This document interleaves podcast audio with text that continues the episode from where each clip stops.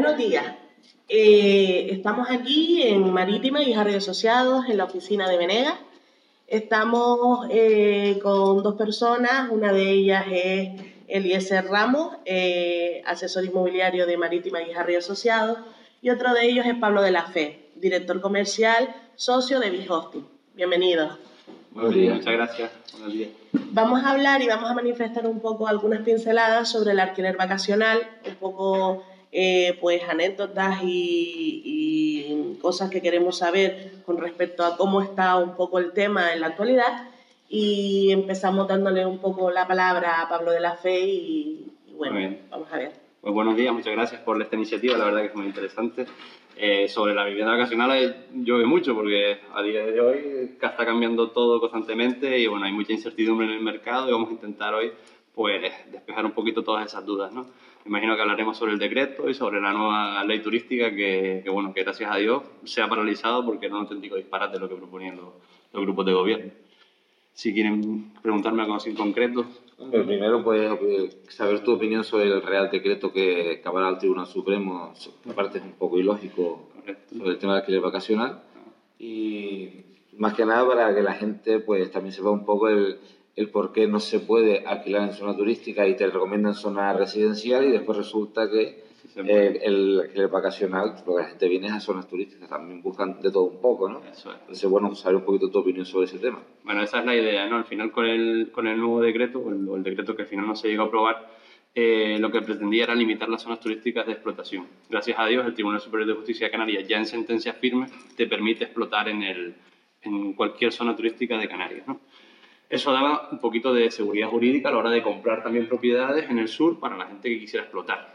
¿Qué ocurre? Que después de que esto se aprobara y tener una sentencia firme en el Tribunal Superior de Justicia de Canarias, se sacan de la manga una reforma de la ley turística que vuelve a prohibir este asunto, con lo cual es totalmente anticonstitucional, que es lo que se está debatiendo ahora mismo. Pero va más allá, es decir, no solamente prohíbe lo que es el alquiler vacacional en zonas turísticas, sino que directamente, por resumir y ir a grosso modo, te obligan prácticamente a entregar las llaves a una explotadora, por lo que estaba intentando hacer la reforma. Es decir, inmobiliarias como ustedes se ven también totalmente afectadas porque no pueden trabajar en alquiler de larga duración en, en, suelo turístico. Las propiedades se van a devaluar por completo porque es que lo que antes valía 300.000 euros a día de hoy prácticamente vale cero. Partiendo además de que si explotas por tu cuenta, las multas arrancan desde 300.000 euros cuando antes eran 1.500 euros.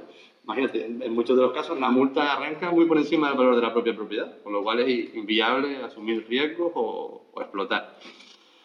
Y ya te digo, y toda la gente es que no te permite ni siquiera residir en el complejo.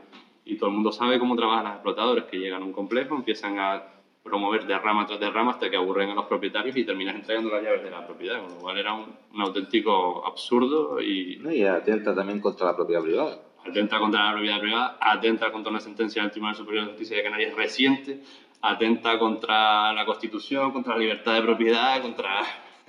Bueno, y incluso si las conversaciones que he tenido también eh, con otros compañeros del sector en la zona mm. turística, mm. muchas, pero muchas empresas que están comprando eh, propiedades en para explotar como alquiler vacacional son incluso los propios lobbies hoteleros. O sea que el, sector hotelero está a favor del alquiler vacacional. Realmente los que están en contra son los políticos y poco más. Sí, hay un pequeño matiz. Es verdad que la patronal de Las Palmas en este caso está muy a favor del, alquiler vacacional, lo promueve y lo defiende, pero en cambio Sotel, que es la patronal hotelera de Tenerife, está totalmente en contra. Es la que realmente se opone y es la que realmente está luchando por, por vetarla.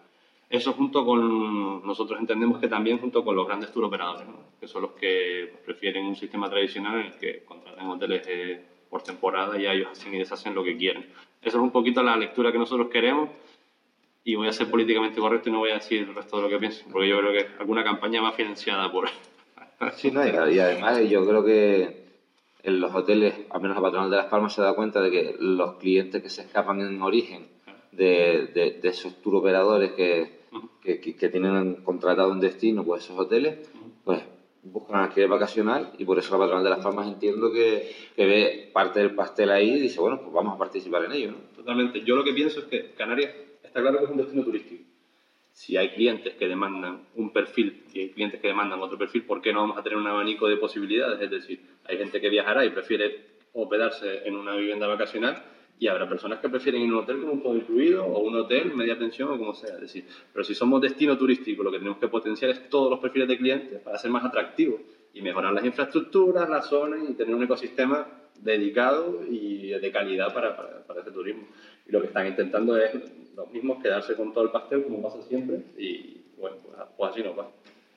Bueno, otra pregunta que, que se suele escuchar mucho en la calle y, y que nosotros defendemos bastante y entendemos que no funciona así, pero quisiéramos saber tu opinión sobre cómo ha afectado el alquiler vacacional a los alquileres, tanto en zonas costeras como en, la ciudad. Totalmente, es decir, eh, ahí yo voy a ser totalmente franco, es decir, hay ciertas zonas de la ciudad en que efectivamente no vas a encontrar alquileres, porque está masificado de vivienda vacacional como puede ser la zona de las canteras.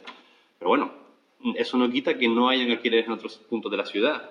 Además, el mercado por sí solo, yo lo llevo defendiendo mucho tiempo, se está autorregulando. Es decir, empieza a ver que la vivienda vacacional en muchas propiedades que no están adecuadas o que no son atractivas no rentan como debieran y entonces está volviendo a pasar al alquiler tradicional y lo mismo, la gente que estaba subiendo los precios del alquiler de forma desorbitada empieza a encontrar más competencia y gente que está bajando los precios, por lo cual ya empieza a haber ese equilibrio a través de mercado. ¿vale? Eh, de todas formas, yendo más allá, decir, eh, como digo, hay alquileres en otras zonas de la ciudad. En Canarias hace 15 años que no se promueve vivienda social. ¿vale? Hay una falta de 40.000 unidades de vivienda en, que, por los políticos no, no, las promueven. Para una licencia de obra en las zonas de Gran Canaria, hoy en día te pega dos años para poder construir. Eh, bancos, no sé, la cantidad de inmuebles que tienen los bancos cerrados que podrían dar salida y vamos, solucionar el problema de la vivienda de un plumazo. Con lo cual, siempre intentan culpar a, la vivienda vacacional de que no existe alquileres y eso no es cierto. No es cierto. Puede ser que puntualmente en una zona en concreta, ya te digo, que es de interés turístico, pues haya menos alquileres que antes. Hombre, todo el mundo queremos vivir en, la primera línea del Paseo de las Canteras, pero bueno, eh, también el que tiene esa casa que ha invertido la tiene en primera línea, también quiere sacarle una rentabilidad por ella, entonces... Por supuesto. Y también quisiera pues aclarar un poquito porque se está escuchando eh, que siempre ha habido algo, la gente a veces tiene un poquito de desconfianza con el tema de las estafas de alquiler, el tema de alquiler vacacional y tal. ¿Dónde aconsejas tú hacer las reservas de alquiler vacacional para ir con total seguridad a destino? Yo siempre garantizo que vayan a las plataformas. Estamos hablando de Booking, de Airbnb, de HomeAway, todas estas plataformas que ya están contrastadas, pues que inicialmente lo hagas por ahí. Ya si una vez te hospedes detrás de una empresa o, una, o un particular que ya lo conoces, pues ya te invito a que si el año que viene quieres repetir directamente con el CEO, si establezcas un contacto. Pero de inicio, lo mejor es eh, intermediar con esas plataformas, que por lo menos tienes, en caso de que ocurra una estafa, pues tienes esa garantía y esa seguridad de que ellos te van a respaldar. Pero es muy pequeñas las incidencias que ocurren de este estilo. y para esos propietarios que están interesados en el tema del alquiler vacacional, y que tienen pues sus ahorrillos y quieren invertir ahí, ¿qué les aconsejas tú a, a, nivel administrativo? Porque sabemos que comprar es fácil, las inmobiliarias nos cargamos todo el papeleo, está todo fantástico, llega el momento de bueno, poner alquiler vacacional. ¿Qué aconsejas tú? Bueno, pues eh, en principio tener bien claro cuáles son las normas que rigen la, vivienda vacacional para no, encontrarte con ningún problema posterior, es decir, que, que, esté autorizada y que te concedan la licencia vacacional, tener en cuenta los temas con la propiedad de los, los vecinos, la comunidad de propietarios, que es decir, que, que no te lo prohíban expresamente poder hacer la vivienda vacacional, cumplir con lo que te pide el decreto y con lo que te pide la declaración responsable, es decir, tener la de habitabilidad o licencia de primera ocupación de la vivienda. Eh, después tienes que cumplir con toda la normativa que te exige hospedería, es decir, tienes que comunicar cada vez que entra y sale un propietario de más de 16 años en la propiedad, tienes que coger su DNI, firma y, y, comunicárselo a la, policía. Es decir, tienes que tener bien claro cuáles son las normas del juego para no encontrarte después con, con un problema. Presentar la declaración responsable, por supuesto, sellada en turismo y todo lo, lo, que conlleva. Y a día de hoy la, la, falta de seguridad de poder comprar o no en el sur o en zonas turísticas. Que en principio la avala un Tribunal Superior de Justicia de Canarias, pero bueno, eh, la aprobación o no de la ley está ahí pendiente y si saliera adelante, vamos, se, se pillan por completo lo que es la... de hecho hay una manifestación eh, este viernes 29 en la aquí en la plaza Rafael O'Shanahan, en frente al Gobierno de Canarias, sobre el tema este de la, de la ley turística. En principio, digo, es que el, gran problema que nos encontramos con, con, una reforma de ley es que si se aprueba por mayoría por los partidos políticos los que están, no admite ni siquiera una, una, denuncia por el contencioso o por una denuncia cualquiera. Es decir, te tienes que esperar como mínimo cuatro años para poder llegar a Europa y, y poder revocarla. Es decir, te atan de pies y manos por completo.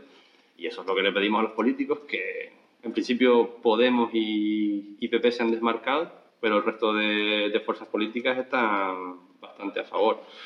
Es verdad que han hecho el, consultivo a, ver si es legal o no, y al parecer parece que hay puntos inconstitucionales, a ver si se dan cuenta de una vez por todas de que no tiene sentido y, y desisten de, de, regular y poner siempre prohibiciones a, a un libre mercado y a, digamos, y a la libertad de empresa, a, darle la propiedad, perdón, propiedad no, darle la, como, como lo diría, pues la beneficios ¿no? A, a, un colectivo más grande que son los ciudadanos y no a los pequeños lobbies o los grandes lobbies, como siempre. Pues sabemos que estamos en, en época de elecciones, hay un poquito de incertidumbre, sobre todo los inversores, de en función qué es lo que pasará, pero tú has visto que haya bajado el, haya ascendido un poco en lo que es el, el alojamiento en, esta, en este periodo de tiempo que estamos ahora?